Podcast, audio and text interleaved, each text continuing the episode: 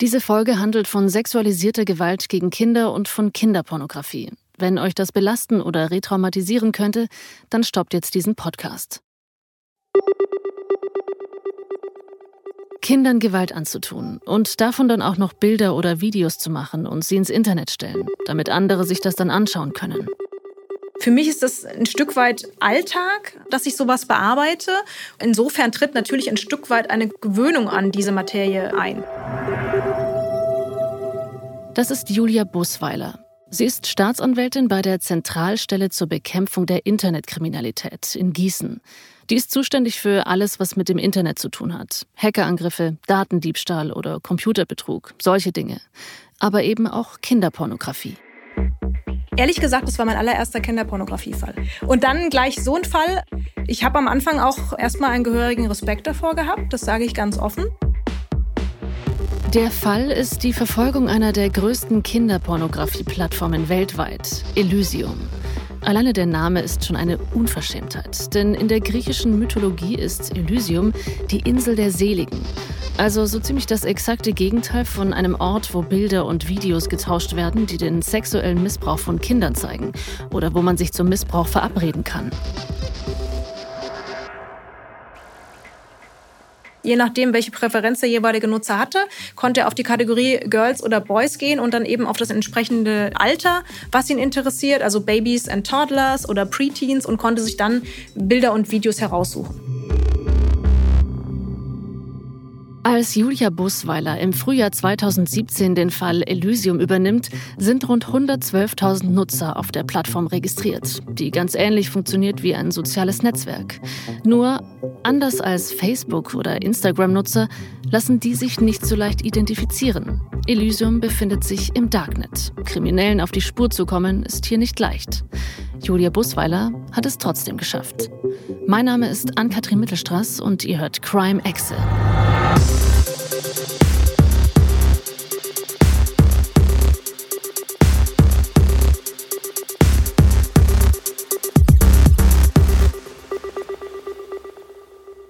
Der Weg zu einem Fall wie Elysium, zu dieser absolut unvorstellbaren Dimension von Missbrauch und Gewalt gegen Kinder, dieser Weg fängt für Julia Busweiler genauso an wie für alle anderen Juristinnen und Juristen.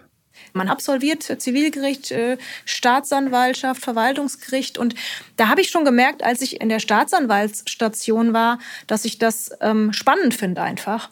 Dass das ein Tagesablauf ist, der häufig nicht planbar ist, dass immer was Neues passiert, dass immer irgendwas los ist, dass es nicht langweilig wird. Nach dem Studium geht sie zur Wirtschaftsabteilung der Staatsanwaltschaft Gießen. Da ermittelt sie wegen Insolvenzverschleppung oder Steuerhinterziehung. Nach drei Jahren kommt dann das Angebot zur ZIT zu wechseln, der Zentralstelle zur Bekämpfung der Internetkriminalität. Und da habe ich erstmal eine Weile überlegen müssen, weil ich gedacht habe, oh, Internet und Computer, das ist jetzt ja nicht so mein Schwerpunkt. Meine, sage ich mal, natürliche Neugier hat mich dazu bewogen zu sagen, ich versuche das einfach mal, ich gucke mir das an. Und habe auch immer gedacht, naja, wenn das dann doch nichts für mich sein sollte, dann bin ich ja nach einem Jahr Abordnung wieder zurück zur Staatsanwaltschaft in Gießen Ab jetzt arbeitet sie nicht mehr mit dem Polizeipräsidium Mittelhessen zusammen oder mit dem Gießener Hauptzollamt, sondern mit dem Bundeskriminalamt. Ab jetzt ist es kein gefälschtes Dokument, das sie verfolgt, sondern eine Datenspur. In ihrem neuen Job geht es um Sachen wie Urheberrechtsverletzungen und Drogenhandel. Typische Darknet-Geschichten. Alles neu für Julia Busweiler. Nach und nach wächst man aber mit seinen Aufgaben. Dann beschäftigt man sich mit der Thematik und genauso wie die Akte wächst, genauso wächst ja auch die eigene Erkenntnis und das eigene Wissen.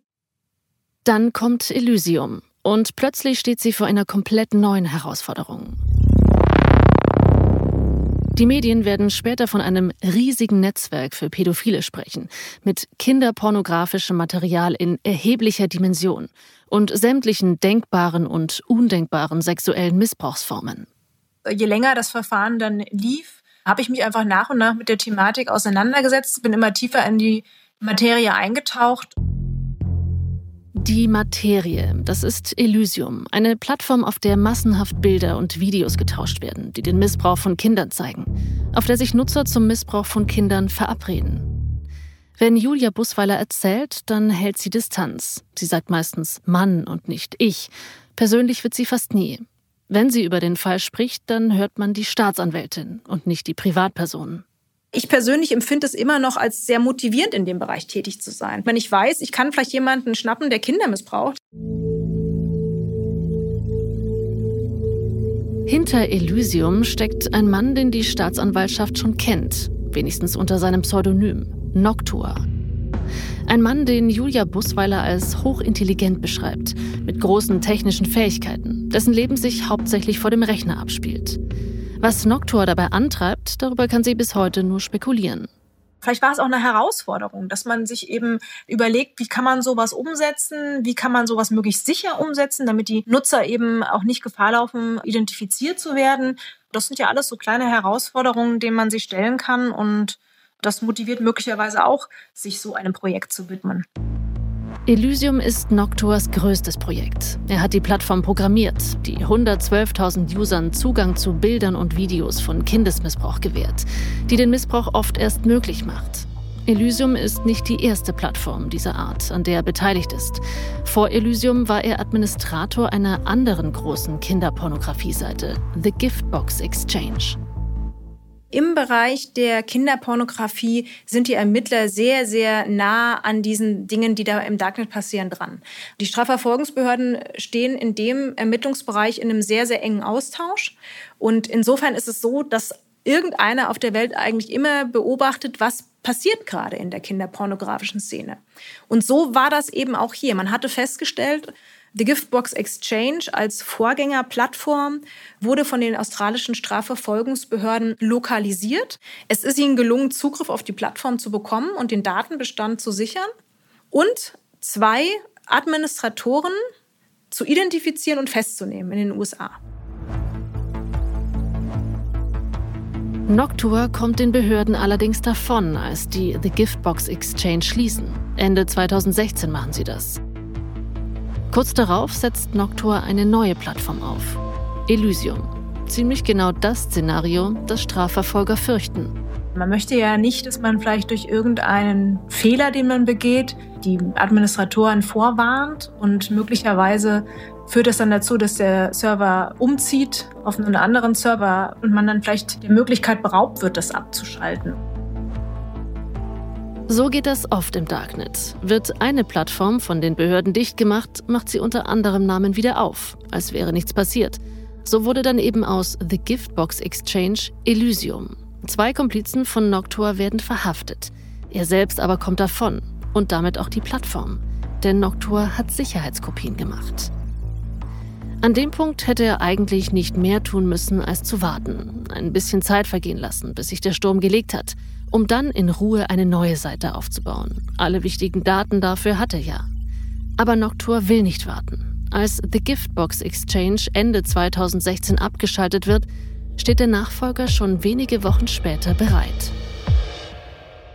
Da darf man sich, glaube ich, auch keine Illusion hingeben. Das wird immer so sein, dass wenn eine Plattform geschlossen wird, dass die Personen zur anderen Plattform abwandern.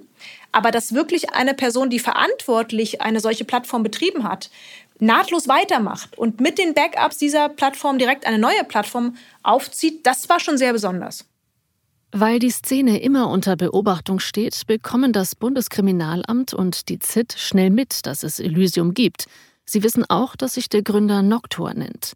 Aber wie der Mann im echten Leben heißt, das wissen sie nicht. Wie kommen sie Noctur also auf die Spur? Hat er Komplizen? Wer ist sonst so auf Elysium unterwegs? Sowas herauszufinden ist im Darknet ziemlich schwierig, weil dort die IP-Adressen der Nutzer nicht sichtbar sind, anders als im normalen Internet. Es ist aber auch nicht unmöglich. Wenn jemand im Darknet zum Beispiel Drogen verkauft, dann will irgendwer diese Drogen ja auch irgendwann mal konsumieren. Sie müssen aus der virtuellen in die analoge Welt kommen und ja, auch bezahlt werden. Als Strafverfolger lernt man relativ schnell, dass Follow the Money ein sehr, sehr guter Rat ist. Denn wenn man dem Geld folgt, kommt man häufig auch ähm, hinter die Täter. Aber auch das ist im Bereich der Kinderpornografie nicht so ein guter Rat, weil da geht es nicht um Geld. Das, was dort als Währung gehandelt wird, sind tatsächlich die Bilder und die Videos. Es sind dann auch wirklich Bilder, die den Ermittlern erste Hinweise darauf geben, wer sich auf Elysium rumtreibt. Nicht Bilder von Kindern, sondern die Profilbilder der Nutzer. Es ist zwar niemand so blöd und stellt da ein Porträtfoto von sich selbst rein, aber Noctur macht einen Fehler, als er Elysium programmiert. Diesen Fehler finden die Ermittler um Julia Busweiler, als sie selbst ein Profil auf Elysium anlegen. Sie wollen sich dort umschauen und ermitteln. Normalerweise ist das nicht so einfach. Um zu verhindern, dass sich die Polizei in Kinderpornografie-Netzwerke einschleust, verlangen die meisten Betreiber solcher Plattformen eine sogenannte Keuschheitsprobe. Ein seltsamer Begriff, weil eigentlich geht es bei dieser Prüfung um das genaue Gegenteil von Keuschheit. Wer Nacktfotos haben will, muss selbst Bilder oder Videos hochladen. Ganz nach dem Prinzip mitgehangen, mitgefangen. Bei Elysium ist das anders. Hier kann sich jeder anmelden, ohne Keuschheitsprobe, auch die Ermittler. Und die entdecken jetzt einen Programmierfehler beim Upload von ihrem Profilbild. Wer ein Profilbild hochladen will, kann das auf zwei Wegen machen. Entweder vom eigenen PC oder direkt aus dem Internet. Dafür muss er nur die URL kopieren und das Bild wird automatisch auf Elysium hochgeladen.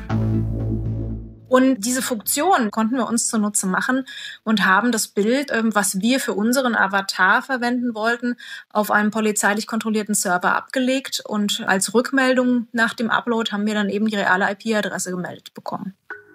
Die Ermittler verlinken also ein Bild auf Elysium, das sie auf einem Server abgelegt haben, den sie selbst kontrollieren.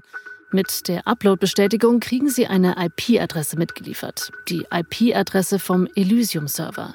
Und genau hier liegt der Fehler.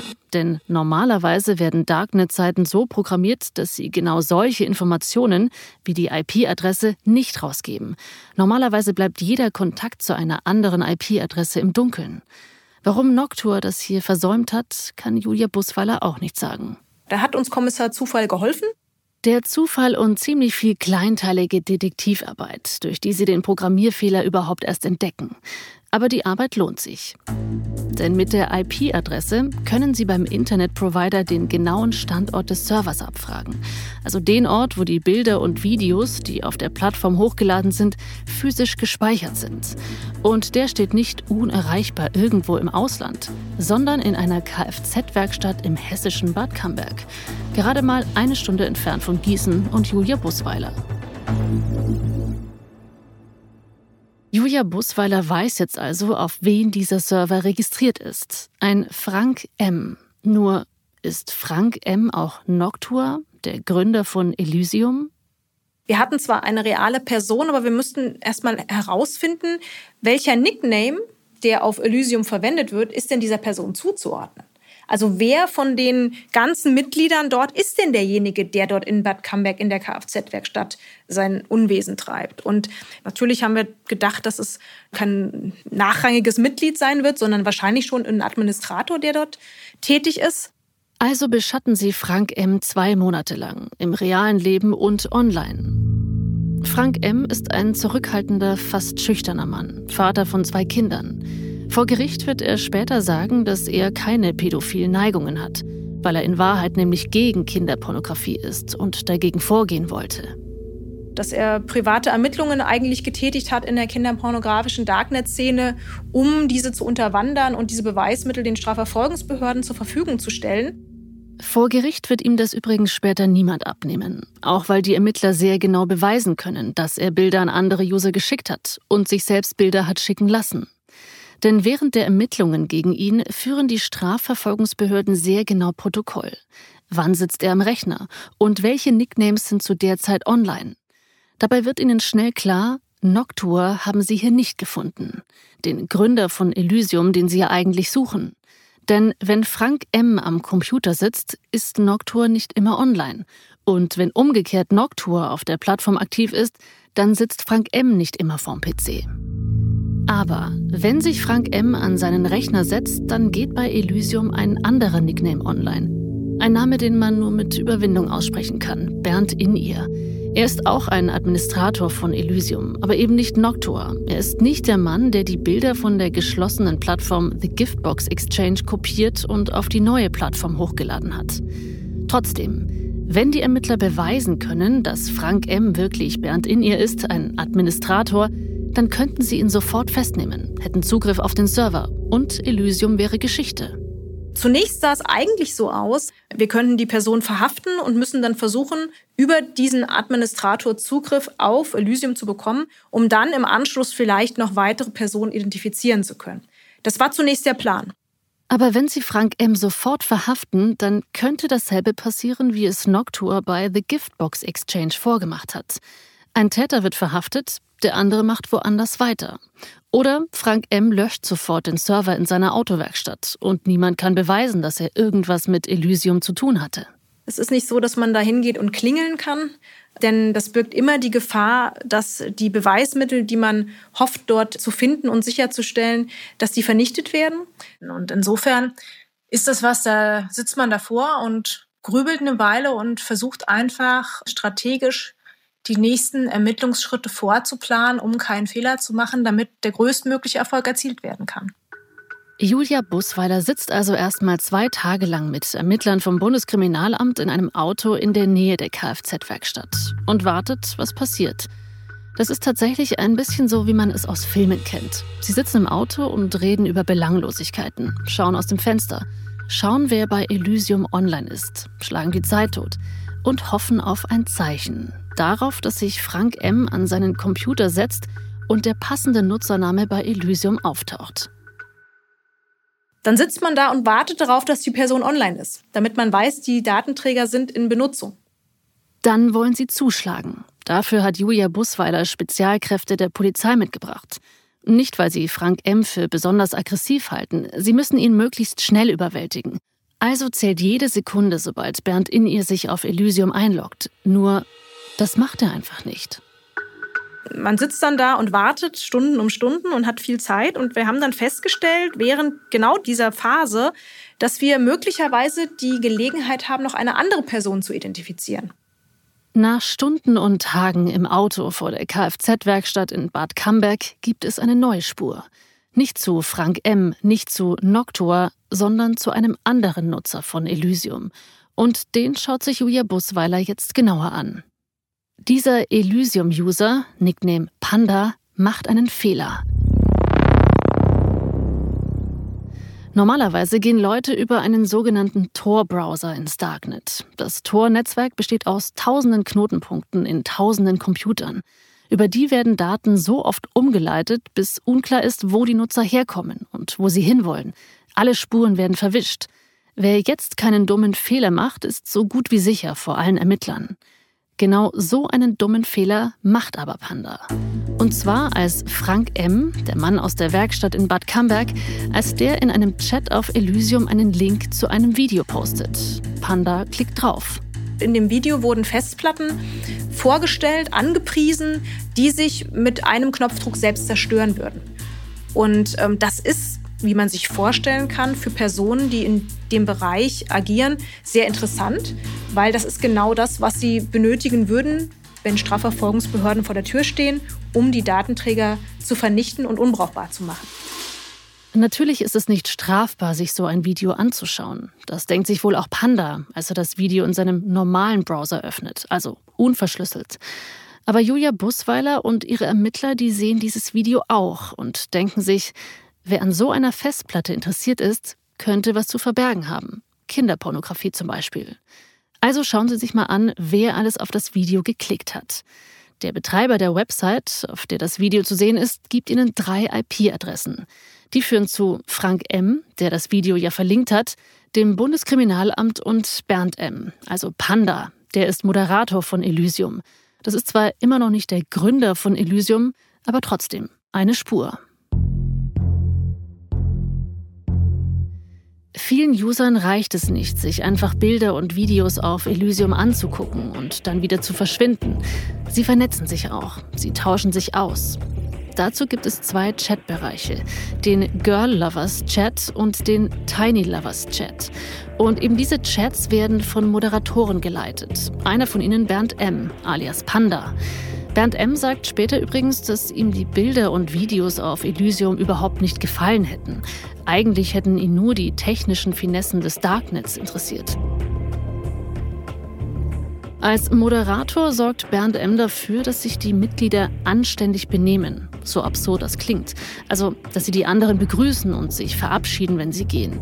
Und die Moderatoren schlichten Streit, der durchaus mal vorkommen kann. Zum Beispiel, wenn sich die User bei einer entscheidenden Frage nicht einig sind. Es gibt, und das haben die Ermittlungen gezeigt, durchaus auch innerhalb der kinderpornografischen Szene unterschiedliche Auffassungen dazu, ob und wie man Kinder missbrauchen kann oder darf.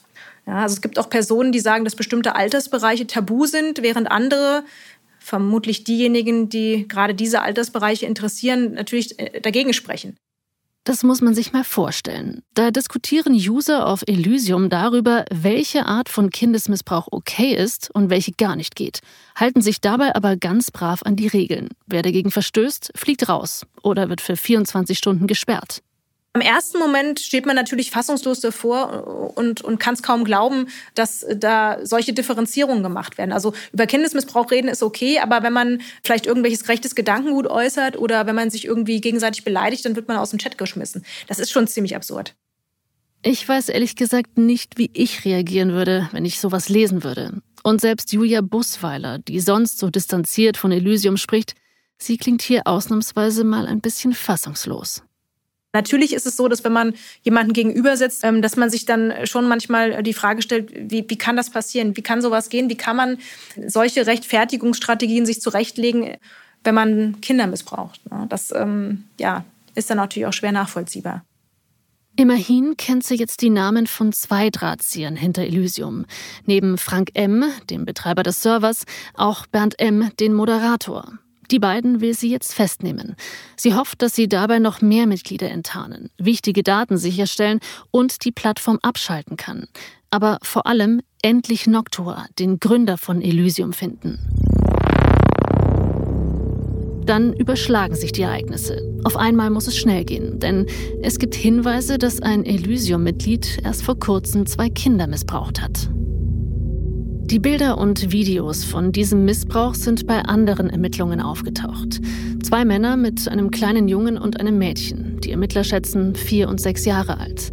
Die Gesichter der Männer sind nicht zu erkennen. Darauf haben sie geachtet. Beamte des Bundeskriminalamts schauen in einer Datenbank nach, ob die Opfer schon mal woanders aufgetaucht sind oder ob es auf den Bildern irgendwelche Hinweise gibt. Sie finden nichts. Das heißt, die Aufnahmen sind wohl ziemlich neu, die Täter bislang noch nicht bekannt und die Wahrscheinlichkeit ist groß, dass die beiden Kinder weiterhin missbraucht werden. Julia Busweiler und ihre Kollegen müssen so schnell wie möglich rauskriegen, wo die beiden Kinder sind. Dafür finden sie zwei kleine Anhaltspunkte. In einem Video spricht eines der Kinder Deutsch. Und auf einem Bild finden die Ermittler einen sogenannten Fake-Check. Darunter kann man sich vorstellen, dass Täter innerhalb der kinderpornografischen Szene sich gegenseitig vergewissern wollen, dass derjenige, mit dem sie sprechen, tatsächlich Zugriff auf Kinder hat. Das machen die Personen aus zwei Gründen. Entweder, wenn derjenige behauptet, er hätte die Bilder selbst hergestellt, um sich damit zu profilieren. Oder ein anderer Grund ist, wenn die Personen sich in einem realen Leben treffen wollen, um gemeinsam Missbrauchshandlungen zu begehen. Manchen Nutzern von Elysium reicht es nicht, sich Bilder oder Videos davon anzuschauen, wie andere Kinder missbrauchen. Sie wollen sich selbst an Kindern vergehen. Auch dafür ist die Plattform da, um Vergewaltiger neue Opfer zu bringen. Genau dafür gibt es eben diesen Fake-Check. Das kennt man von Entführungen. Wenn ein Entführer zeigen will, dass er das Opfer in seiner Gewalt hat, dann soll es eine aktuelle Tageszeitung ins Bild halten. Genau so machen es die Männer, die auf Elysium Kinder an andere User vermitteln. Ein Kind hält einen Zettel in die Kamera mit aktuellem Datum und dem Nickname der Person, für die das Fake-Check-Bild gemacht wird. So einen Fake-Check findet Julia Busweiler auf einem der Bilder, die ihre Kollegen gefunden haben, mit einem Datum im August 2016 für das Elysium-Mitglied Mad Mouse. Und sie finden noch mehr. Man muss sich vorstellen, man schaut sich das immer sehr genau an, um zu schauen, ob man Hinweise auf den Tatort hat oder auf den Täter hat. Und in dem Fall war es so, dass die Bilder eine sehr, sehr gute Aufnahmequalität hatten und es gelang uns, einen Fingerabdruck aus dem Bild zu extrahieren. Und über einen Abgleich mit der Fingerabdruckdatenbank konnten wir feststellen, dass dieser Fingerabdruck einem Mann zugeordnet werden konnte aus Bayern, der bereits einschlägig wegen Missbrauchshandlungen an Kindern vorbestraft war. Dass die beiden Männer so viel Wert darauf legen, besonders hochwertige Bilder von ihrem Missbrauch zu machen, wird ihnen letztlich zum Verhängnis. Normalerweise achten Täter sehr darauf, keine Spuren zu hinterlassen. Sie löschen die Metadaten, über die man Ort und Zeit einer Aufnahme rausfinden kann, verpixeln ihre Gesichter und jedes Detail, das sie verraten könnte. Was die beiden in diesem Fall vergessen haben zu verpixeln? Eine Hand. Und weil die Qualität des Bildes so gut ist, können die Ermittler einen Fingerabdruck erkennen. Mit dem werden sie fündig. Der vorbestrafte Mann aus Bayern heißt Michael G. Er ist der Grafiker von Elysium. Sein Job ist es, die Plattform schön zu machen. Für die Startseite der Chatforen zum Beispiel bastelt er Collagen von Kindern. Zu Fasching kleine Kinder in aufreizenden Kostümen. Zu Weihnachten nackte Kinder mit Weihnachtsmützen. Kinderpornografie passend zur Jahreszeit. Den Missbrauch wird Michael G. später vor Gericht bestreiten. Er wird sogar behaupten, dass Elysium ihn vom Missbrauch abhalten sollte. Der wiederum hatte gemeint, dass er sich eigentlich in den Chats nur mit mit Gleichgesinnten unterhalten wollte, um mit denen zu besprechen, wie man sich denn am besten von Kindern fernhält, damit man eben keine Missbrauchstaten mehr begeht. Er war ja schon mal wegen Kindesmissbrauchs vorbestraft gewesen und auch inhaftiert gewesen damals in den 90ern. Und ja, er stellte das Ganze so als eine Art Selbsttherapie dar.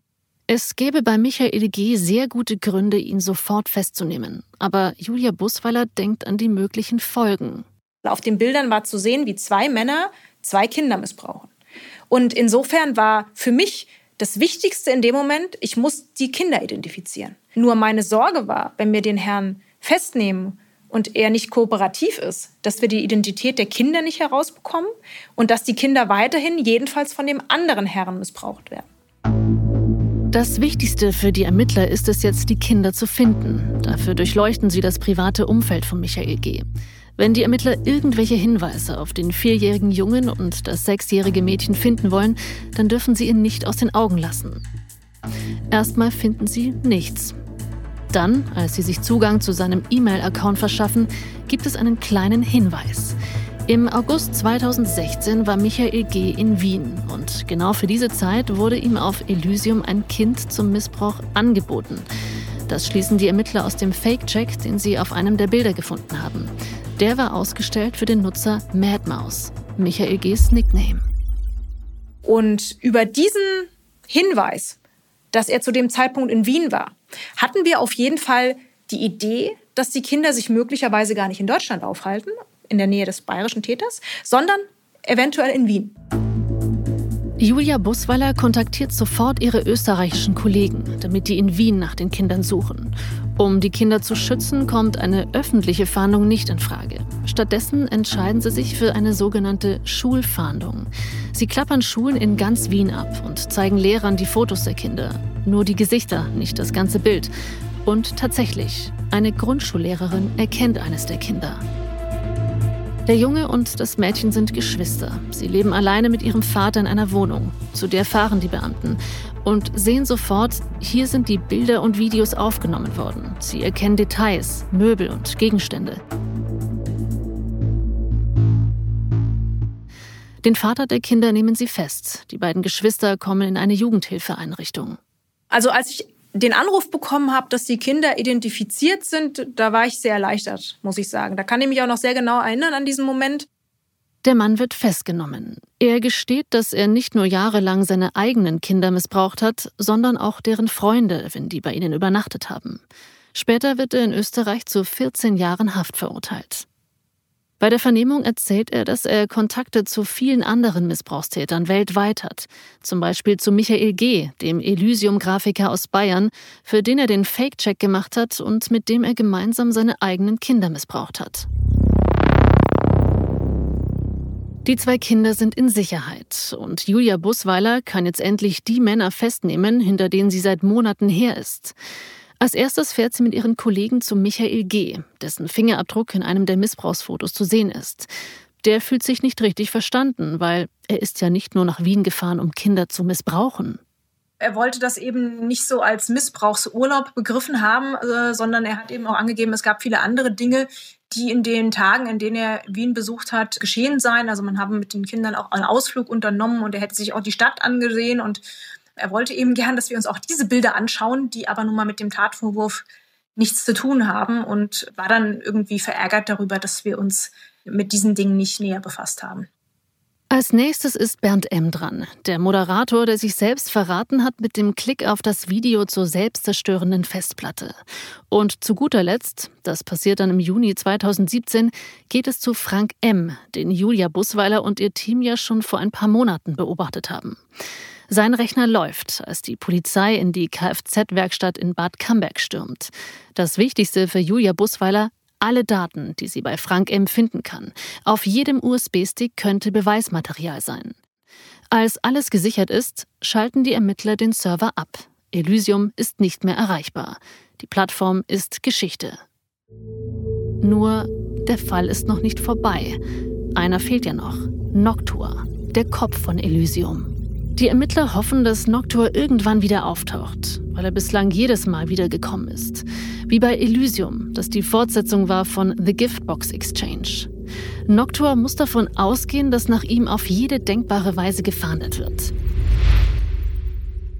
Warum Menschen wie er nicht einfach aufhören können, sich online über den Missbrauch von Kindern auszutauschen, darauf gibt es keine einfache Antwort. Man hat einerseits die Neigung in sich und man verspürt andererseits den Wunsch, sich mit anderen Personen darüber auszutauschen, weil man eben im realen Leben nicht mal einfach ähm, seinen Bekannten- oder Verwandtenkreis sagen kann, ich bin pädophil, wie stehst du denn dazu? In der Regel wird dann der Kontakt abgebrochen. Elysium als eine Form von Therapie. Damit hat sich auch Michael G. vor Gericht verteidigt. Er wollte sich mit Gleichgesinnten unterhalten, wie man sich am besten von Kindern fernhält. Selbst wenn er das ernst gemeint haben sollte, es hat ganz offensichtlich nicht funktioniert, denn erst auf Elysium hat Michael G. die Opfer für seinen Missbrauch gefunden. Das ist so das große Problem, was ich dabei sehe. Es ist eben nicht wie ein Gespräch mit einem richtigen Therapeuten. Der würde sich vermutlich nicht hinsetzen und würde sagen, ja, super, sehe ich genauso. Sex mit Kindern ist völlig in Ordnung solange man eben da keine Gewalt anwendet, ist das alles nicht schlimm, sondern der würde durchaus die Frage stellen, ob Kinder denn in der Lage sind, überhaupt in so etwas einzuwilligen, weil sie eben der erwachsenen Person unterlegen sind. Und das haben sie gerade nicht. Also diese kritischen Gegenfragen finden sie in diesen Chats nicht. Keine kritischen Gegenfragen, eher Bestätigung. Was du da machst, ist im Grunde schon in Ordnung.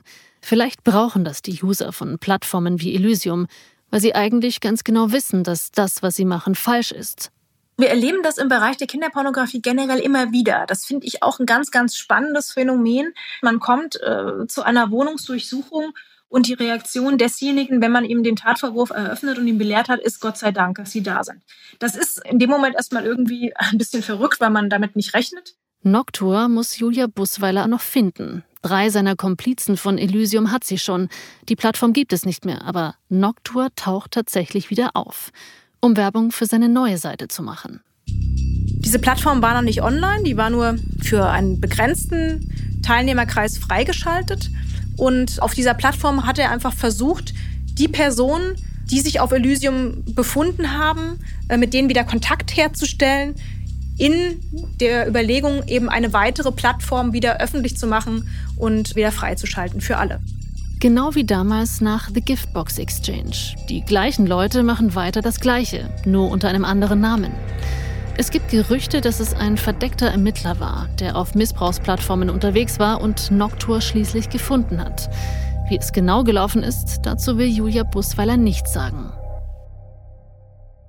Was sie verraten darf? Noctur heißt im echten Leben Joachim P. Er lebt in Baden-Württemberg, zurückgezogen, die Jalousien immer unten. Als die Polizei im Juli 2017 seine Wohnung stürmt, liest er auf seinem Computer gerade eine Pressemitteilung über eine andere Razzia wegen Kinderpornografie am selben Tag. Während die Ermittler ihn beobachten, beobachtet er sie. Als wir dann bei der Durchsuchung waren, haben wir dann auch festgestellt, dass er sich wirklich im Chat mit anderen Personen darüber ausgetauscht hat, über die Maßnahmen, die wir da durchgeführt haben. Weil er es gar nicht glauben konnte, dass wir Elysium identifizieren konnten, ja, dass wir es lokalisieren konnten, dass wir es abschalten konnten. Und wie ist uns das gelungen? Und er konnte es gar nicht glauben. Und noch weniger konnte er es glauben, dass wir dann plötzlich bei ihm im Wohnzimmer standen und ihn auch noch identifiziert haben. Klingt, als wollte Joachim P. Julia Busweiler am liebsten ein paar Fragen stellen, aber natürlich läuft es andersrum. Im April 2018 erhebt sie Anklage vor dem Landgericht Limburg gegen ihn und seine drei Komplizen. Auf Elysium bekannt als Bernd in ihr, Panda und Madmaus. Unter anderem wegen des Vorwurfs der bandenmäßigen Verbreitung kinderpornografischer Schriften, sagt die Anklageschrift. Im Gerichtssaal ist es heiß. Daran erinnert sich Julia Busweiler noch gut. Die Klimaanlage ist ausgefallen. Sie braucht drei Stunden, um die Anklageschrift zu verlesen. Die vier Angeklagten kennen sich zwar gut von Elysium, im Gericht treffen sie sich aber zum ersten Mal persönlich. Es war ganz interessant, so äh, mitzuerleben, wie die dann gegenseitig erstmal abgefragt haben, wer bist denn du eigentlich? Welcher Nickname bist denn du eigentlich? Und dann haben die sich auch höchst unterschiedlich verhalten. Also es gab natürlich äh, reuige Personen, also unser Kopf hinter der ganzen Geschichte, den wir ganz zuletzt dann identifiziert hatten, hat einen sehr aufgeräumten Eindruck gemacht und sehr klar Position bezogen zu seiner strafrechtlichen Verantwortung. Also ganz klar eingeräumt, dass es in seiner Verantwortung lag, was ihm dort vorgeworfen wird. Joachim P., der Gründer von Elysium, hilft sogar aus, wenn Richter, Mitangeklagte oder Staatsanwaltschaft technische Details falsch darstellen oder nicht verstehen. Am Ende hilft ihm das aber nur wenig. Fast ein Jahr dauert das Gerichtsverfahren. Joachim P. wird zu sechseinhalb Jahren Haft verurteilt. Bernd M., der Moderator, drei Jahre und zehn Monate. Frank M., in dessen Werkstatt der Elysium-Server stand, muss acht Jahre ins Gefängnis. Er war auch wegen der Anstiftung zum sexuellen Missbrauch angeklagt. Am härtesten trifft es Michael G., der auf den Missbrauchsfotos der Kinder aus Wien identifiziert wurde. Neun Jahre und sechs Monate Haft mit anschließender Sicherungsverwahrung. Ich war irgendwie froh, dass die Arbeit von fast zwei Jahren oder mehr als zwei Jahren in dem Moment erstmal abgeschlossen war durch das Urteil, dass das Gericht meiner rechtlichen Auffassung des Ganzen gefolgt ist. Das Ende von Elysium ist ein großer Schlag gegen die kinderpornografische Szene. Aber, und da darf man sich keine Illusionen machen, die Szene organisiert sich immer wieder neu. Auf Plattformen, in Chatgruppen im Darknet und selbst bei Messengern wie WhatsApp. Nach einer erfolgreichen Ermittlung bleibt Julia Busweiler deshalb nur eins: weitermachen.